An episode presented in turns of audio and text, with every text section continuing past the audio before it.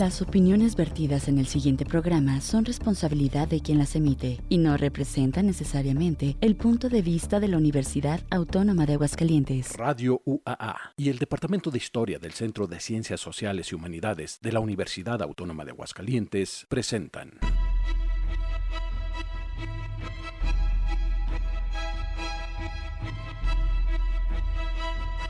La terca memoria. Historias para contar.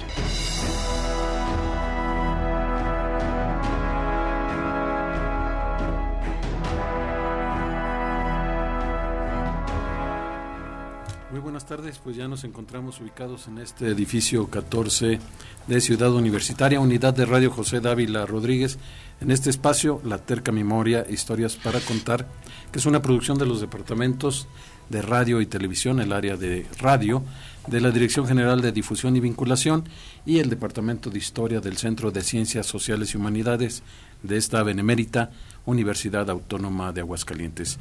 Estamos también en Facebook, además del cuadrante radial, estamos en Facebook en transmisión en vivo. Les recuerdo los teléfonos 449-912-1588 para el WhatsApp 449-910-7455 y 449-910-7459 para sus comentarios, dudas, quejas, sugerencias. Y bueno, están ya con nosotros el doctor Ismael Andín. Doctor, buenas tardes. El doctor Andrés Reyes Rodríguez. Hola, buenas tardes. La doctora Marcela López Arellano. Hola, buenas tardes, ¿cómo están? Y bueno, hoy está con nosotros eh, el maestro, viene llegando Carlos Reyes, pero está con nosotros el maestro Ricardo Coronado, eh, pues para platicarnos eh, de un tema muy ad hoc con estas fechas y pues que es un, podríamos decir, repatriado. Sí, repatriado. Un repatriado de... Después de, medio siglo. De Durango nos lo trajimos a Aguascalientes. Sí, pues muy bienvenido, muchísimas gracias por aceptar la invitación. Muchísimas pues, gracias a ustedes por invitarme y bueno, eh, me acabo de enterar de qué, qué se trata aquí en estas sesiones y pues eh, me siento en, en casa porque precisamente son temas que a mí me han interesado mucho. Eh, y bueno, pues gracias por la invitación. Sí, bueno, y normalmente iniciamos este espacio preguntando quién es el invitado. Sabemos que nació en, Aguascalientes. Sí, mi nombre es Ricardo Coronado Velasco, soy nativo de aquí de, Aguascalientes. Nací el 21 eh, de octubre de 1951, entonces ya ando en 73 años, ando, ¿verdad? Y eh, pues me fui buscando la manera de vivir. A mí me pareció que era mejor irme a estudiar a otro lado y eh, estuve en Monterrey primero, eh, toda mi carrera. Eh, tengo una formación ecléctica totalmente. mi profesión es ingeniero, ingeniero electricista. Hice maestría en ingeniería y, una vez que egresé, pues me encantó la academia, me encantó sobre todo la investigación Comencé como investigador en el área de ciencias, pero desde la preparatoria me encantaba, de hecho, mm, dudaba si irme por humanidades o irme por las ciencias exactas. Y si es la época en la que si estudiaba uno cosas como humanidades, lo primero que le preguntaba uno el papá es, bueno, ¿y de qué vas a vivir? ¿verdad? Así que de alguna manera, eh, ingenuo uno también, pues dije, no, voy a hacer una carrera. De hecho, yo iba a estudiar la carrera de matemáticas eh, y obtuve una beca para estudiar la, licenciatura en matemáticas. Y, lo menciono porque eh, precisamente en la mentalidad de entonces eh, estudiaba uno realmente una carrera utilitaria yo pues, estudié matemáticas más que nada porque me encantaban y, no, no, pensaba en... porque además eh, viví del matemáticas, al contrario de lo que se dice del áreas eh, humanísticas, que ahora hasta la carrera hay de escritor, ¿verdad? Que entonces ni siquiera se pensaba que hubiera una licenciatura de escritor. Eh, bueno, en matemáticas sucedía lo mismo. La cosa es que llego yo al Instituto eh, Tecnológico de Monterrey, donde obtuve esa beca, y eh, me dicen, bueno, ¿y qué carrera vas a escoger? Ellos tenían la licenciatura, es pues la licenciatura en matemáticas, ah, pero fíjate que, ¿qué no te dijeron? Mm, pues no, no me dijeron, pero ¿de qué se trata? Me dijeron que tenía la beca. Mira, nada más nos interesa becar a las ingenierías. Y ciencias y humanidades no, no tenemos beca para ello. Y bueno, no quise desaprovechar la oportunidad, era una buena escuela. Y pues eh, ya me agarré preguntando ahí en los departamentos de ingeniería eh, si yo quería matemáticas, qué hacer. Y fueron los que me dijeron, sí, sí, pues seguir tu vocación estudiando ingeniería. Total, hice la ingeniería. Eh, también como algo eh, anecdótico, pues yo quería regresarme a Aguascalientes y salió una convocatoria ya casi al terminar mi, mi carrera de, ingeniero, eh, que iban a, o había el proyecto de abrir una carrera de eh, estadística o actuaría, no se decidían qué. Entonces vine yo, dije, es mi oportunidad. Y bueno, la persona que me entrevistó dice, no, pues fíjate que sí, nos interesa pero me dijo, te voy a ser franco, es un proyecto personal, todavía no sé si se vaya a cumplir o no, pero te, te, prometo que si no se hace, si no la prueban, entonces pues haces una maestría en matemática. Yo le platiqué mis historias que yo quería ser matemático. ¿Eso aquí en Aguascalientes? Eh, eh, en Aguascalientes. ¿En la autónoma? Empezaba, sí, la, autónoma. Ah, eh, y bueno, al regresar eh, me encuentro con que ya está una beca de, para ingeniería, todos los de ingeniería que quieran, eh, al TEC le llegaban así las becas de CONACI. Entonces eh, mi ingenuidad seguía y entonces dije, híjole, si voy y no se hace, bueno, me dicen de la maestría, pero aquí me están diciendo, ya vente a estudiar. Total, hice mi maestría en ingeniería y ahí fue donde ya me incluí. me sale una oportunidad de, de trabajar en Torreón además la oportunidad de casarme ya, porque pues ya, ya también yo quería casarme. Y mi, eh, la que era mi novia, que ahora es mi esposa, me dijo, eh, desde que salí de la carrera, me dijo, oye, pero ¿por qué no haces una maestría? Entonces aproveché y hice la maestría.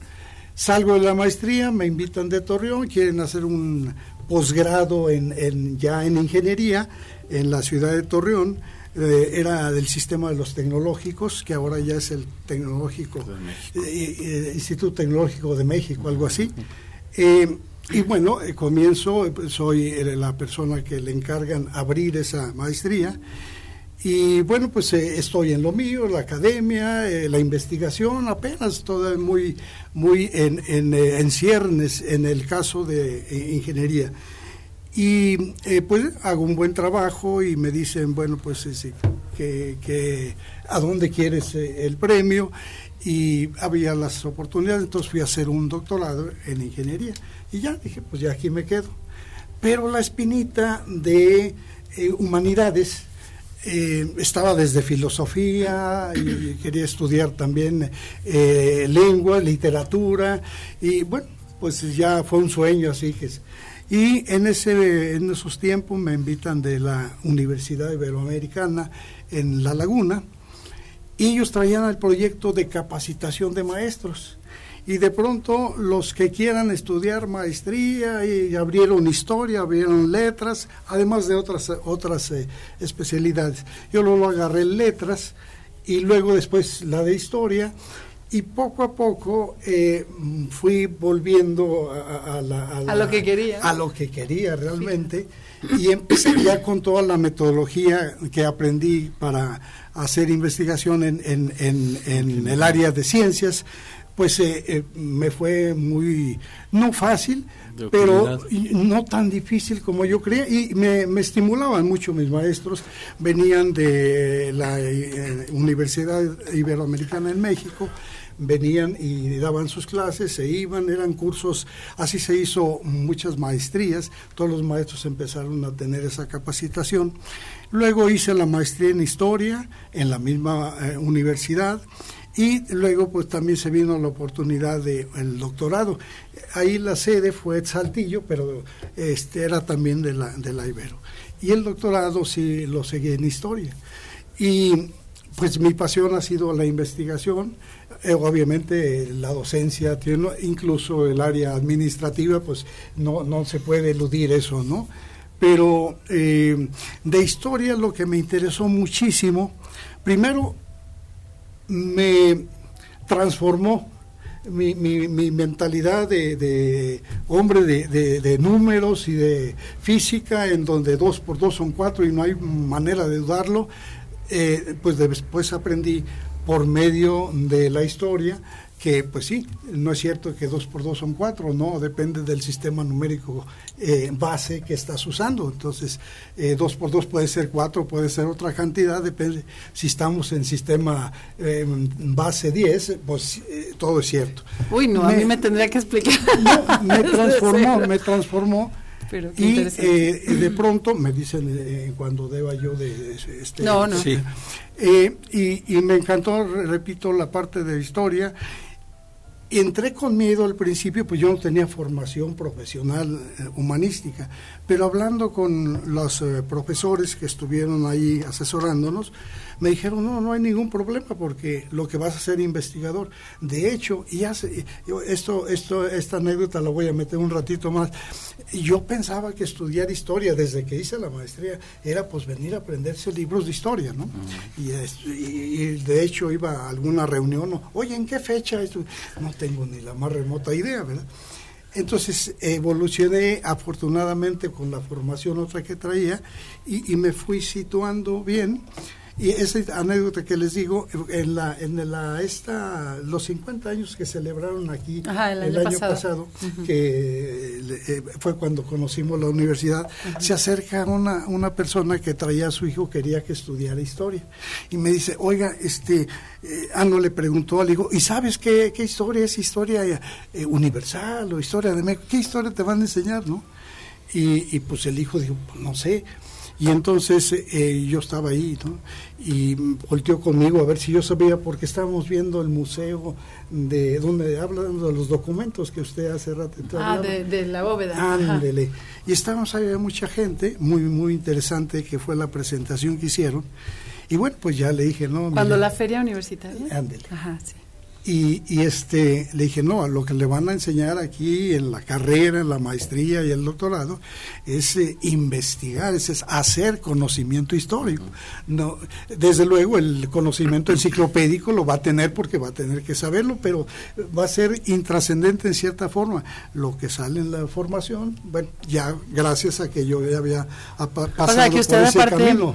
ya nos acercó un nuevo estudiante de historia Ah, pues sí. Pues sí, ¿no? Ah. Igual ya lo convenció de estudiar historia. Sí, y, este, y finalmente, eh, bueno, ya tuve la oportunidad profesional de poder elegir eh, sigo aquí o sigo acá. Y llegó el momento que para mí fue muy importante, me hizo crecer muchísimo, de decir, bueno, dejo la parte técnica ya y me dediqué básicamente a, la investigación eh, histórica. Me encantó la historia de la cultura, eh, que incluye historia de la vida cotidiana, eh, todas las ramas que, hay de la historia de la cultura, historia de las mentalidades, etc. Y eh, tuve la suerte también de que la universidad no tenía nada, pero ya teníamos, ya, ya, habíamos estudiantes de maestría y luego de doctorado, pero entonces a alguien se le ocurrió, ahí está muy bien relacionada la iberoamericana, y puso una convocatoria a toda la laguna que todo aquel que tuviera documentos, que el abuelo tenía unas memorias, que, empresas, que había muchas empresas que ya no funcionaban, todos sus archivos ahí para la historia económica, por ejemplo. Y se hizo un fondo eh, muy grande y potente para investigar, para hacer trabajos de investigación. Entonces los primeros estudiantes que habíamos comenzado y que éramos maestros incluso de la Ibero, bueno, disfrutamos. Y a mí me gustaba mucho desde que empecé el área. De hecho, la Ibero en ese tiempo fue como en los, en los 80s, 90s, eh, estaba como estrenando este campo de la historia de la vida privada claro, lo traía de De, de, hecho, en, la página de, de, la Ibero de la Laguna tienen lo del archivo de los fondos personales. Claro, claro, Y entonces, este, perdón. Tenemos que hacer una ah, pausa. Perfecto, este, adelante. Ya nos, ya nos platicó este, pues su trayectoria y vamos a dedicar dos bloques más para hablar de, del libro. Perfecto. Y también vamos, y el final para eh, el resumen y las conclusiones. Pero bueno, quiero hacer notar que nos envían, yo no puedo ver a todos los que están conectados, pero José David Caldera Pérez Brenes. Dice un saludo al invitado de todos los locutores de parte de los alumnos de la carrera en historia. Saludos David. y bueno, eh, pues tenemos que hacer una pausa musical, la primera pausa musical. Hoy vamos a recordar, no tiene nada que ver con el programa de mañana de Sin Fronteras Iberoamérica, que estará de invitado Freddy Noriega, y, pero hoy queremos recordar a una cantautora chilena, Violeta Parra, por el aniversario de su fallecimiento, que fue el día 5 de febrero, se cumplieron desde 1968 a la fecha, pues ya como sesenta y tantos años, ¿verdad? Y hoy vamos a escucharla con el tema eh, Gracias a la vida, que es tal vez el más famoso de ella en la propia voz de Violeta Parra, agradeciendo, se me estaba pasando a Oswaldo Ramírez Rodríguez, perdón, en los controles y a Víctor Mesa en el apoyo logístico. Vamos a escuchar pues a Violeta Parra.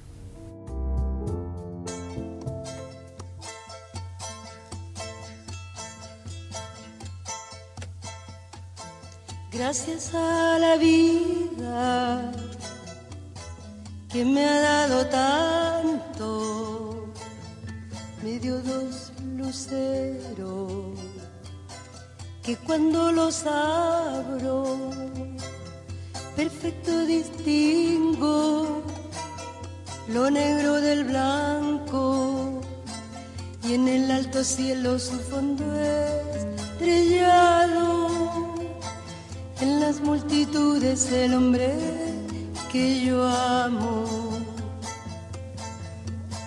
Gracias a la vida que me ha dado tanto, me ha dado el oído, que en todo su ancho graba noche y día,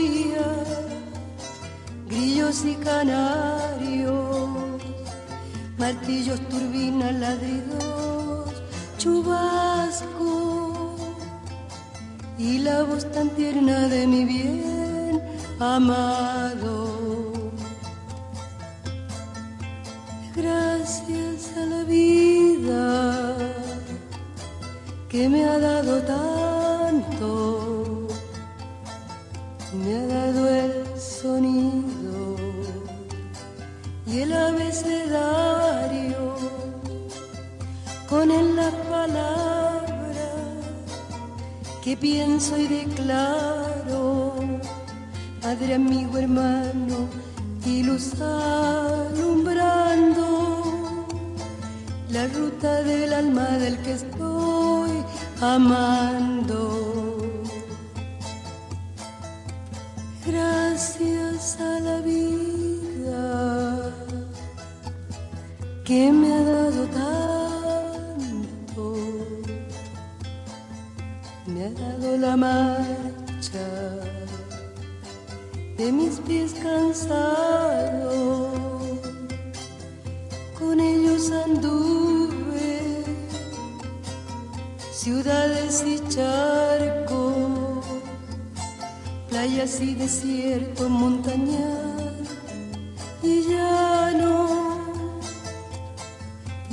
casa tuya, tu calle y tu patio. Gracias a la vida que me ha dado tanto,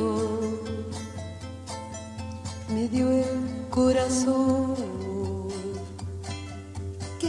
su marco cuando miro el fruto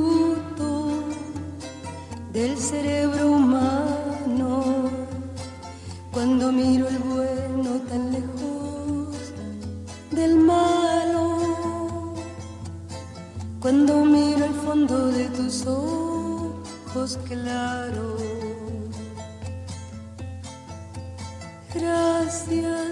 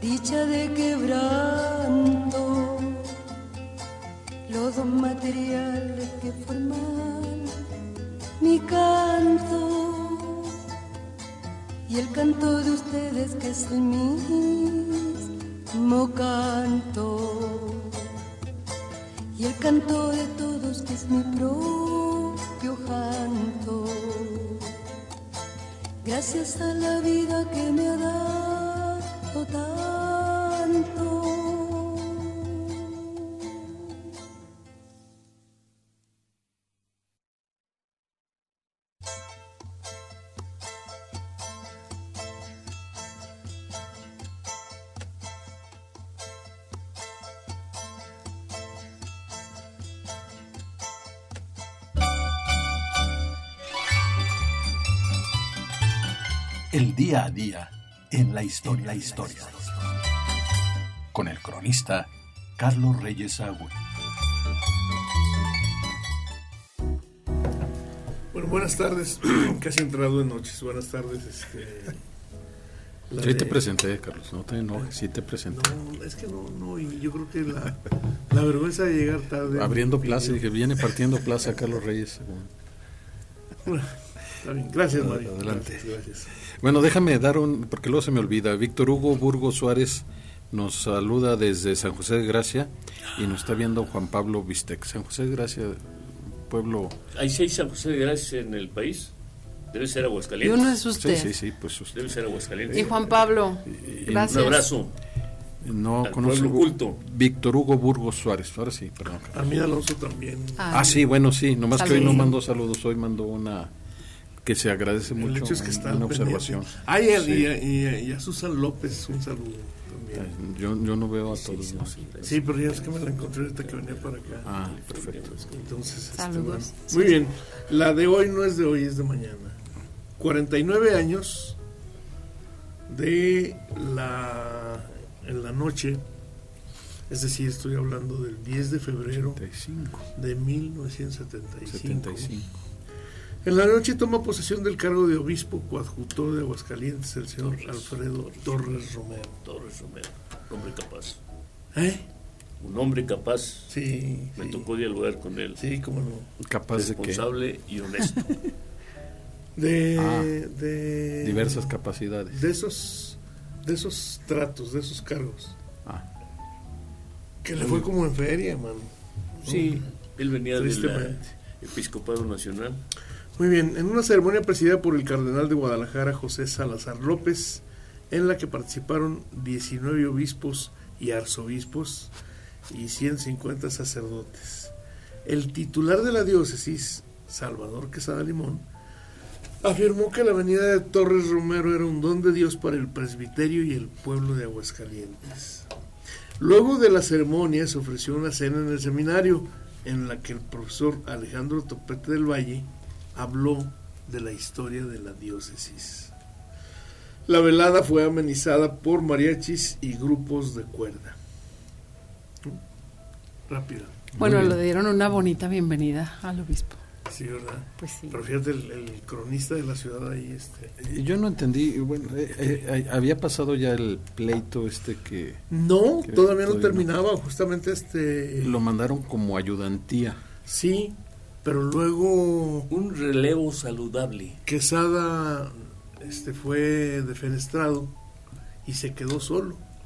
Y, ay, juela, le hicieron ver su suerte. Y luego fue restituido y Rom- Torres este, eh, se fue. Se fue, creo que lo nombraron obispo de algún de una diócesis en el Estado de México, si la memoria no me engaña. no seguí sus pasos, pero fue un relevo que yo sentí saludable por la salud de la República Diocesana. Pues bueno, República. muy bien. Bueno, muchas gracias, Carlos Gracias. Reyes. Eh, vamos a pues ahora sí entrar al libro. Nada más yo le quiero preguntar una cosa, doctor. ¿Usted estudió su preparatoria aquí en Aguascalientes? Sí. ¿En dónde? ¿En qué generación? En la, en la, las- la preparatoria la hice en la escuela eh, número uno, se llamaba Escuela Federal Benito Juárez. Benito Ah, la, la que decía. Cuando Cálmese, estaba cálmese. en, en, en, eh, San Marcos. Y Luego la sí, cambiaron, sí. la cambiaron. este, Acá, este, ahí convención. La, la prepa, sí. Ay. Sí, y, y, este, ya eso ya no me tocó. ¿Y su maestro de historia quién fue? El, el más querido de todos, el capitán eh, eh, Miguel Ángel eh. Quintero. Es- Ah, el- Quintero. El, apellido era Quintero. Que no era físico. Él ¿eh? nos daba física, era, era Ah, capitán sí, eh, eh, de eh, transmisiones del Sí, ejército. sí, sí. Y, y, y era la física la que llevábamos con él. Eh, eh, luego tuve un maestro de historia, que es el mejor maestro que tuve en historia, en el sentido de que la, era la historia narrada por él. Entonces iba platicándola y, y- y nos emocionaba. El fechas y todo ¿Quién se es? grababan. Eh, eh, él fue director de la preparatoria, pero no recuerdo El nombre. El vikingo. No, no, está No, hablando no, de Benito no, Juárez. de la Benito Juárez. Eh, eh, El vikingo no salió nunca de la preparatoria. Ah. De, ba- de bachillerato de la está- UAP. está de- Es que era su estilo, su. su, Sí, y ese para lo que son niveles de secundaria y preparatoria, me parece que ahí debe enseñarse la, la historia eh, como un relato, ¿verdad? Con pasión, Sí, como decía pasión. usted, para... Y luego hacía las críticas, la historia de bronce, ahí aprendí que era la historia de bronce. No, de esto no se crean, la cosa es que resultó así, la cosa es que era muy emocionante. Ahí fue donde hice yo mi pregunta. Ah. Ahí, ahí fue donde le- se le quedó como esta inquietud. Sí, de, que, Sí, de sí. que realmente era lo que más le, le atraía. y a la vez el capitán Quintero, eh, eh, hay un- el, el primer apellido no lo puedo recordar ahorita, fue además eh, mi padrino de, de bodas, fue nuestro padrino de bodas, pero Quintero a Becerra, de Quintero Becerra. Bien, eh, él invitó para los estudiantes de prepa, a los de cualquier preparatoria, al que era el director general de la Comisión Federal de Energía Nuclear. nuclear. Eh, el doctor eh, era un doctor en física muy, eh, muy connotado de la UNAM. Y con él dije, no, yo quiero ser, de, de- ahí fue donde dije, yo quiero ser matemático. Ingeniero. Sí. El ingeniero fue porque si no perdía la beca, ¿verdad? Sí. Bien, pues entonces entramos, eh, como usted Sí, dice. sí. eh, al- aquí Perfecto. May me avisa Desde- cuando sí, deba de, desde- de parar. que nos explique de ¿En qué ocurre como la, la cuestión de las calles, ¿no? Que vemos en aquí, por ejemplo, la calle de Ornedo, pues desde ahí es la calle de Ornedo o es la calle de Nieto. Sí, ¿Quiénes son? sí, Gómez sí, Palacio. Sí, sí, sí, Gómez Palacio. ¿Quién fue Francisco Gómez Palacio? Y después Con que nos todo gusto. platique por qué el interés. El, eh, el libro, les voy a decir, bueno, este es un libro de divulgación. eh, ya saben que primero hay que hacer investigaciones, ya lo hay que, eh, con los pares y todo, pero luego hay que divulgarla, ¿no? Entonces, eh, que se basa precisamente en uno de los trabajos de la época mía de maestría. Eh, brevemente cómo llegué a este es- epistolario. Llegué a este epistolario en ese programa que invitó la Ibero para La Laguna y eh, a un lado de Torreón, las, ya había mencionado que es Torreón y luego divide a Torreón de otra ciudad que se llama, la divide un río, ¿no? Gómez Palacio, eh, y luego Gómez Palacio está junto con Lerdo y la divide una calle, ¿no? Pasa uno a la calle y ya está uno en Lerdo. Gómez Palacio y Lerdo pertenecen a Durango. Y en la Iberoamericana trabajaba también una persona muy querida para mí, eh, eh, que es, eh, es, eh, eh, eh, psicóloga y, y- ella es Dora Gómez Palacio, ya también jubilada, y era tataranieta de Francisco Gómez Palacio. Esa ciudad de Gómez Palacio lleva el nombre o lleva por nombre el apellido de uno de los próceres de Durango, que es Francisco Gómez Palacio. Llegó a ser gobernador, eh, eh, fue diputado por Durango cuando el, el México pierde pues más de la mitad de su territorio por la guerra con los Estados Unidos, en fin. y ella tenía parte de ese archivo y cuando la Ibero eh, invita, va y deja, es que se en cuatro cajas, eh, pero ni siquiera ordenado, o sea, papel tras papel, no, no había, hubo que hacer mucho trabajo para ordenar, y así fue con muchos archivos. Y eh, bueno, pues amiga mía me dijo, oye, yo voy a dar este, ya sabía que yo estaba ya entonces en la maestría, y dije, pues eh, para que aproveches, fui. Y antes de que lo diera a la universidad dije, dame oportunidad de yo entrar a tu casa y ver, no, y estuve viendo papel tras papel, una de, cartas, era el archivo, él fue abogado, Francisco Gómez Palacio, entonces el archivo de él como persona y como profesional, entonces salían papeles de, eh, legales y de, demandas, etcétera, etcétera, y de pronto veo un... Eh, montón de cartas escritas en el papel que era de lujo, la gente que, que ya lo sabemos, pues era un papel que venía de Europa, azul. Y viene el legajo eh, con unos eh, listones así como que dorados y dije, ah, caray, empecé, incluso le dije, oye, me los puedo llevar a la casa para ver. Estuve leyendo, dije, no, este es un tesoro, y, y esa fue pues mi tesis, ¿no? Finalmente. Doctor, perdón, tenemos que hacer una pausa para la identificación de la estación y regresamos para seguir con, esto que está cada vez más interesante. Dejamos al público escuchar. Sí. Vamos a la pausa de identificación de la estación y regresamos. La terca memoria. En un momento regresamos con más historias para contar.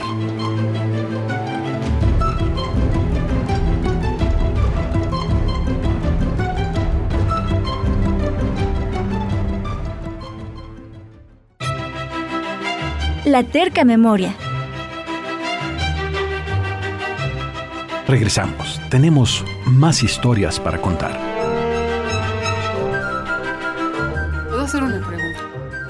Más que no se le vaya no, nada, que, no se le vaya. Usted comentó que, es que hay que pedirle permiso.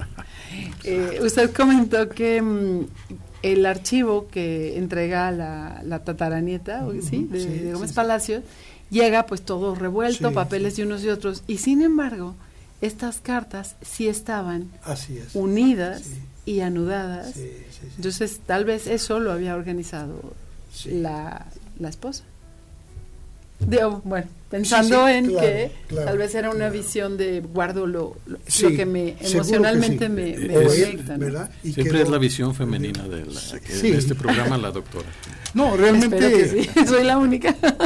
yo quedé enamorado de Petra. Eh, los invito a que lo, lean. Y sí, pero me dio permiso. Metafóricamente. Sí, metafóricamente, como dijeron aquí. Eh, en efecto, sí. Eh, para mí, otra vez el Olimpo, no sé por qué, eh, me lo puso ahí. Y entonces eh, ya no tuve que seguir buscando. Ah, ya actualmente ya está ordenado, costó mucho trabajo porque no era el único archivo. Total, veo yo el, el epistolario, es una, un resto de mucho más que se conocen por eh, eh, las alusiones. Las referencias, como dice usted. Que vienen ahí cruzadas, y entonces fue más grande. Eh, sobrevivieron una cantidad de muy pocas cartas, pero lo más importante para mí, o sea que me vino el trabajo ya incluso focalizado. Ya ve que lo que tenemos que hacer a fechas, ya para, pues no vas a hablar de todo el universo, no tienes que acotar.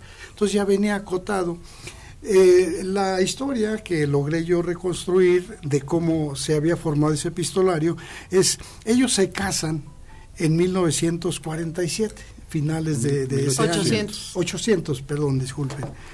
Y inmediatamente empieza ya el problema con la guerra con los Estados Unidos y entonces, eh, pues... Eh, hay que enviar gente porque era un desgarriate, ya sabemos, un desgarriate, eh, el país eh, eh, creo que en muchos aspectos sigue siendo, pero sobre todo en la inseguridad, pues lee uno cartas de entonces y pues, es lo mismo, ¿verdad? Bien, y entonces de, de, otro, cada estado mandó representantes para el Congreso porque ya había el gobierno hecho el el convenio de paz con Estados Unidos, pero tenía que validarlo el Congreso. Y en, en Durango eh, mandan como eh, eh, senador a una, una personaje importante y como diputado a Francisco Gómez, Gómez. Palacio. Ellos están recién casaditos. De hecho, cuando él se va, se tiene que ir, ya, ya está encargado el primer bebé, ¿no? Y, y no lo dicen, porque además eh, empiezan la, la cuestión de la historia cultural, eh, era una cosa grosera estar, y menos en cartas, porque dicen, bueno, sí, pero alguien la puede saber, y era el tema... eh, eh, No sale, no es un silencio, pues, un en la silencio. En esos silencios empieza uno a detectar las cosas raras, ¿no? Y eh, el epistolario cubre precisamente, fue cosa de un año en promedio, digo aproximadamente, que está fuera eh, Francisco Gómez Palacio. En Ciudad de eh, México. En Ciudad de México. Y él participa precisamente de las pláticas en la cual se va a aprobar o no el convenio que ya el presidente había hecho, ¿no? Eh, como me interesaba a mí precisamente la historia de la vida privada en ese momento, entonces quise aplicar si era válido ese, ese, ese epistolario o si se podía trabajar y se podía entender todo el epistolario y eh, cómo estaba conectado con el entorno a través de las herramientas que nos da pues la historia de la vida privada, ¿no? Y en efecto, eh, eh, está, es riquísimo porque, bueno, pude, mm, tracé varias, varias hipótesis, hice varias preguntas y con esas preguntas e hipótesis entré a, a este epistolario. Eh, tuve que hacer trabajo también paleográfico para que tener Para la versión todo. con eh, hasta la gramática y la ortografía moderna, etcétera, etcétera. Y pude detectar lo que yo tenía como hipótesis, o sea, que si de realmente, eh, porque habíamos eh, visto algunos otros epistolarios, eh, y, y efectivamente la vida privada se, se cuidaba, se, protegía, no entraba nada de lo público, que pues eh, algunos eh, eh, teóricos dicen que parte de que se haya roto eso fue con el radio y la televisión, ¿verdad? El mundo externo entró al hogar, a la, a la vida privada y, se perdió la vida privada, se ha ido realmente casi que concentrando en el- el- los momentos de la cama, ¿no? La, la, la- la pareja. Y- pero todo lo demás, pues ya está a la luz de todos, ¿no? Y eh, fue una de las hipótesis que luego, luego se probó. En, porque- en las cartas no aparece que él le cuente a ella que algo pasó en la sesión del Congreso Nada. o algo sucedió en Ciudad de México. Ni ella le pregunta, oye, ¿cómo está? Nada, nada, nada. Sus pláticas son cómo estás, qué comiste, cómo está la familia, toda la parte que corresponde a ti y a mí y a nuestros familiares. Totalmente privado, ¿verdad? Es una muralla. Y es tremenda. interesante porque Manuel M. Ponce, eh, 40 años después, bueno, 60 años después, a Clema, su, ya su esposa, eh, sí le cuenta muchas de las Sí. cosas que pasan en el conservatorio y sus problemas con Carlos Chávez. Sí. eh, porque como que en esa, en esa comunicación sí necesita decirle lo que le, Claro, le está pasando claro. y acá no. Sí. O sea, realmente el siglo XIX pareciera que eh, es... Y quizás la distancia es lo que, lo que, o sea, es tampoco lo que puedo escribir, aunque tiene carta y escribe, bueno, eh, eh, ella escribe mejor que él, pero él escribe que, que hay que entrar paleográficamente, ¿no? Ah, Entonces, perdón, hay, hay- no hay una clasificación, entonces general, no tuvo que clasificar las cartas y tiene Carlos Reyes una pregunta. Sí, no, a propósito perdón. de lo que comentas de lo del siglo XIX de no compartir, en la marquesa Calderón de la Barca, Todo cuenta. todo cuenta, ¿no? Todo. Y habla de Santana. Y son y habla de- cartas a, a Sí. Estados Unidos. Y son- son cartas privadas. También. Y son cartas privadas. Estas son cartas. No, privadas. refiero que ella no estaba pensando que los iba a publicar, pues. Sí, Pues, pues, Sí, pero estamos hablando de que realmente Exacto. tal vez era el propio actitudes. pudor de Sí. ellos como pareja Porque que no cuentan cosas de recién- política. Nadie pensamos que nuestras cartas se van a publicar. Sí. Ahora, otra cosa que me surge ahorita en mente es que la política realmente fue considerado un espacio totalmente masculino Sí. por hasta ahora que Así hay es. como mucha más apertura. Eso es importante. Y entonces a, e- a ella no le correspondía conocer. Así es. lo Ni que le él estaba interesaba y ella estaba consciente que las cosas no son de mujeres. Entonces, eh, pero eh, cua- hablando de lo de Calderón de la Barca, Ajá, sí. bueno, además ella sí le interesaba porque son informes eh, de un turista, ¿verdad?, que está viendo. Eh, y, y una visión bien padre. Era porque- extranjera y como con otra Muy fresca. ¿no? Sí, sí, sí. Llegó sí, al mundo es- exótico también. pues, Sí. También. Era- a México. Entrar a la Catedral de México no está pavimentada por dentro. No era de. París a Londres, Nada, era de, nada, de nada un que planeta ver. a otro prácticamente. Entonces sí le interesaba a ella saber, ¿verdad? Eh, hace algunas críticas, pero toca muy poco el ámbito privado, Pues el ámbito íntimo lo toca muy poco. Más bien como una fotografía eh, de todo lo que general, veía. de todo lo que está viendo, comparándolo porque hace críticas, ¿no? Este, Las mujeres mexicanas que se cuelgan hasta el árbol de Navidad, sí, dijo. Pero para el trabajo hiciste algunos, algunos, algunas investigaciones sobre la historia de la familia de, las, de la pareja. Eh, Claro, bueno, aquí lo que tuve, lo que yo hice fue primeramente ver eh, en qué parte cabía de todo lo- el entorno. Entonces, primeramente ver, porque, por ejemplo, si hacen referencias, las referencias que hacen a lo público es, eh, eh, eh, ella le recomienda, no te vengas por eh, esta parte Camino. porque el padre Jarauta está ahí, ya ven que el padre tuvieron que matarlo porque él no quería detenerse, ¿no? Entonces habla del padre Jarauta y es los momentos en que empieza uno a colgar en, en- en la contexto, historia, ¿no? el contexto, cartas, exacto, claro. para contextualizarlo, porque de otra forma, pues sí, el lector común dice, ¿y quién es el padre Jarauta? Ya, es más, ya muchos no saben quién es el padre Jarauta. Exacto, Eh, fue un revolucionario de la época de la eh, eh, independencia, que él venía con la vocación de, de, de- guerrear, era un guerrero nato hubo que matarlo realmente porque no, no se quería rendir, ¿no? Entonces, y así muchos, muchos eventos que, que era necesario contextualizar. Entonces, eh, lo que primero hice fue cuál es el contexto histórico en el que ellos se de- desenvolvieron y luego traté de eh, interpretar, eh, eh, de conectarlo, esas cartas, con ese contexto. Y a partir de ahí lo que agarré fue, bueno, que se entendía para poder entender también su comportamiento por mujer, que se te- entendía por educación para las mujeres, que se entendía por educación para los hombres, que se entendía por ser hombre, ser eh, jefe de familia y todo esto. Y ahí fue donde sí me preocupé, más que eh, por eh, cuál era la historia familiar de ellos, me concentré en, en- en- en esa intimidad de esa pareja, ¿verdad?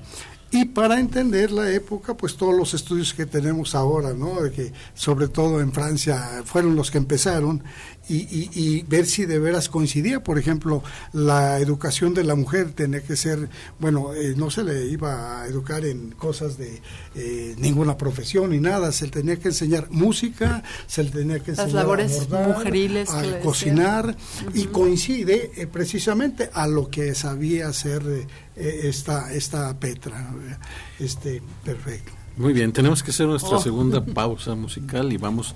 Aquí eh, es un tema de, de Violeta Parra que se llama Run Run, se fue para el norte.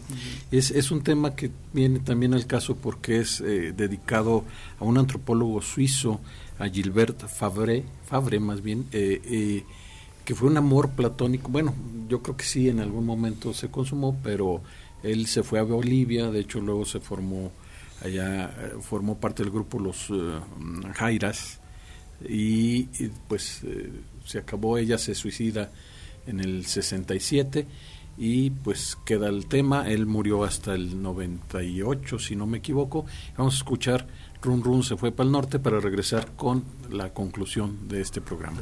Vamos.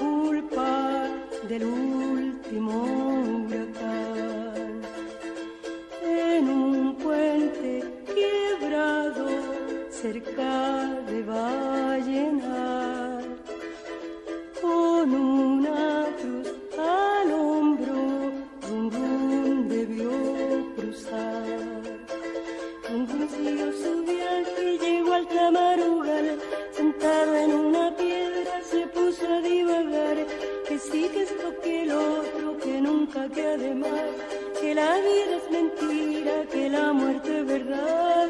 Ay,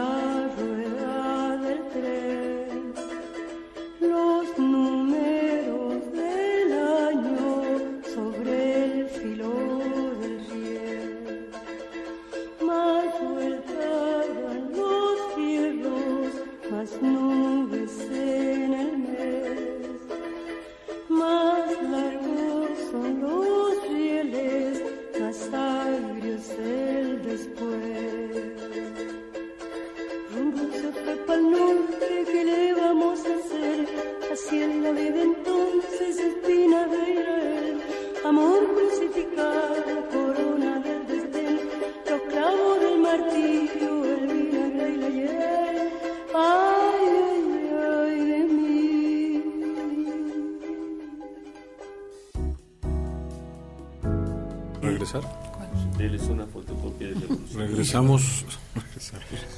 bueno, ya tenemos. ¿Qué le vamos a tiempo- hacer a Mario? Tiempo Se justo que como, seis minutos para conclusiones. Eh, bueno, eh, yo creo que nos quedamos cortos. Andrés, ¿tienes algo que decir? De... No, no, no, prefiero seguir escuchando. Ah, bueno, pues ya concluir de este para que finalmente también nos diga dónde se puede conseguir los libros. Sí. Eh, y pues sí, una, una conclusión. ¿Qué, Perfecto. ¿Qué se puede deducir de, de esta relación epistolar?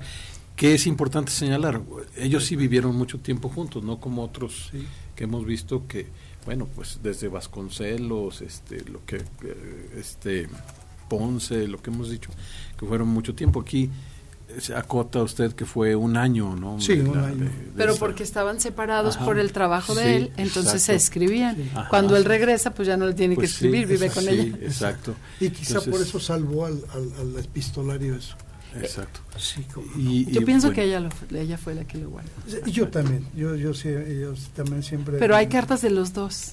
Es que, Usted claro, lo dice claro, aquí, no claro. son solo las de Sí. él, sino también Me las de gustaron más las de ella, así rápidamente viéndola. Sí, la escritura sí, me gustó más. sí. Que es un asunto que también estaba pensando. La, la, la escritura nos habla de la historia de la forma de expresarse, ¿no? Sí.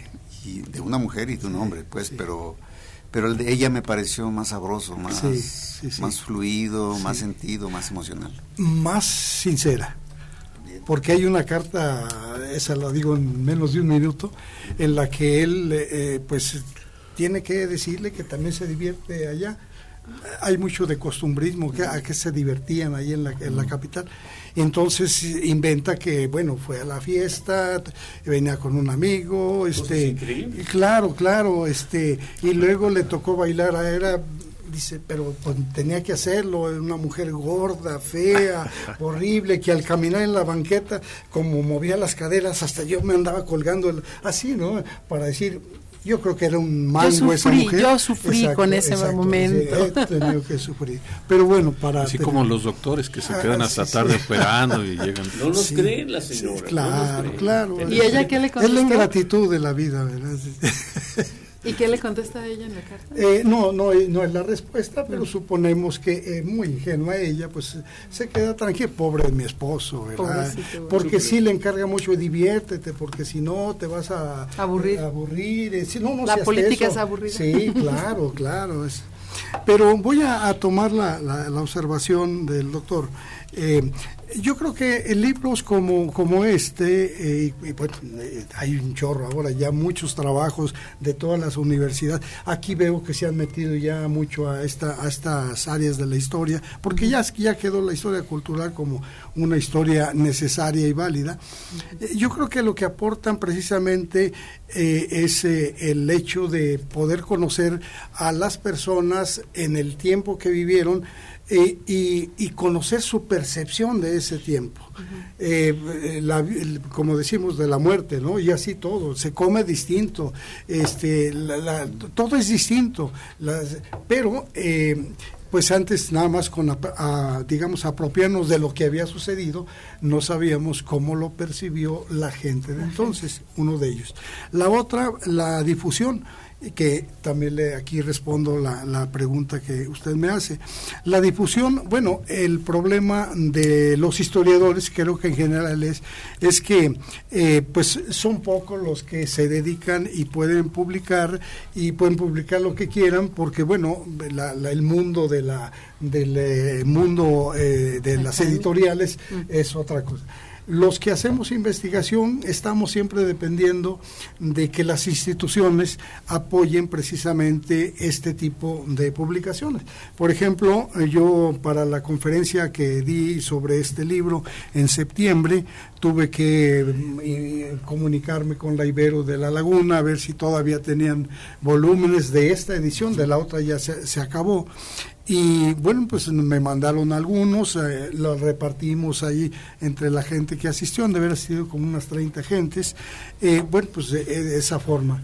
Pero sí hace falta por instituciones, por ya el CONACID, por eh, el gobierno mismo, pues que apoyara más a las universidades porque están muchos libros que tienen poco alcance porque el poder de transmisión es, es muy poco.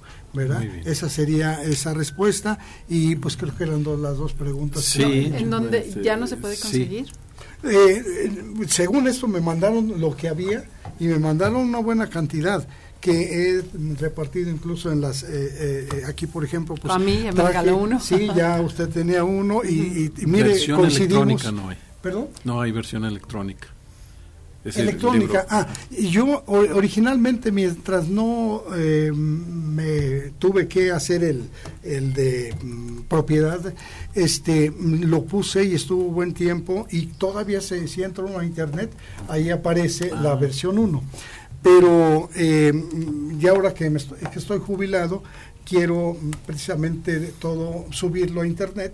Eh, no tiene uno interés económico de que haber vivir de Más todo bien que circule, pero que se eh, que se- conozca. sí, que, que se conozca, ajá, que se claro. conozca. Eh, me publicó la universidad como seis, seis eh, eh, eh, libros en distintos eh, temas, pero todo en el área de la historia cultural y ya como un proyecto de, de, de, jubilato- de jubilación. Sí Los va a pienso subir. así a, a- Ay, al internet, ¿verdad? Muy bien, pues muchísimas gracias, doctor Ricardo Coronado. Sí. Eh, pues muy, muy agradecidos. Nos estamos yendo, doctor, cinco, cinco segundos. Las capacidades no se jubilan ni se marginan, se utilizan. Así ni piensen en la así jubilación. ¿no? Doctor Andrés. Nada, muchísimas gracias por eh, mostrarnos esto. Eh, efectivamente aquí está trabajando el tema, pero siempre compartir experiencias es muy enriquecedor. Muchas Gracias. Maestro gracias. Carlos. Sí, este, qué importante poder dedicarse a las sensibilidades del pasado. Es decir, uno tiene los hechos fácticos, ¿no? De pasó, firmó, peleó, etcétera pero qué sentían, cómo pensaban, hijo, eso es muy complicado y yo creo que esto es muy valioso, ¿no? Sí, sí, sí. Doctora, rápidamente. Muchas felicidades, muchas felicidades, gracias por venir, por aceptar la invitación y por contarnos de su libro. Estoy a sus órdenes. muchísimas gracias, gracias también a Osvaldo Rodríguez en controles técnicos, al doctor Víctor Mesa en el apoyo logístico, pero gracias sobre todo a usted que nos permite llegar a sus oídos a través de cualquiera de los medios que hoy existen para el efecto. Nos escuchamos la próxima semana.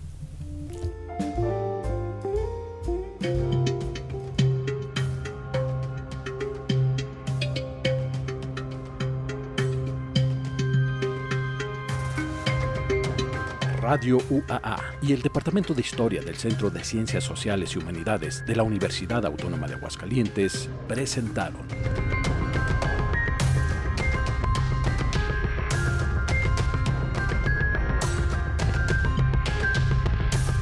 La terca memoria. Historias para contar.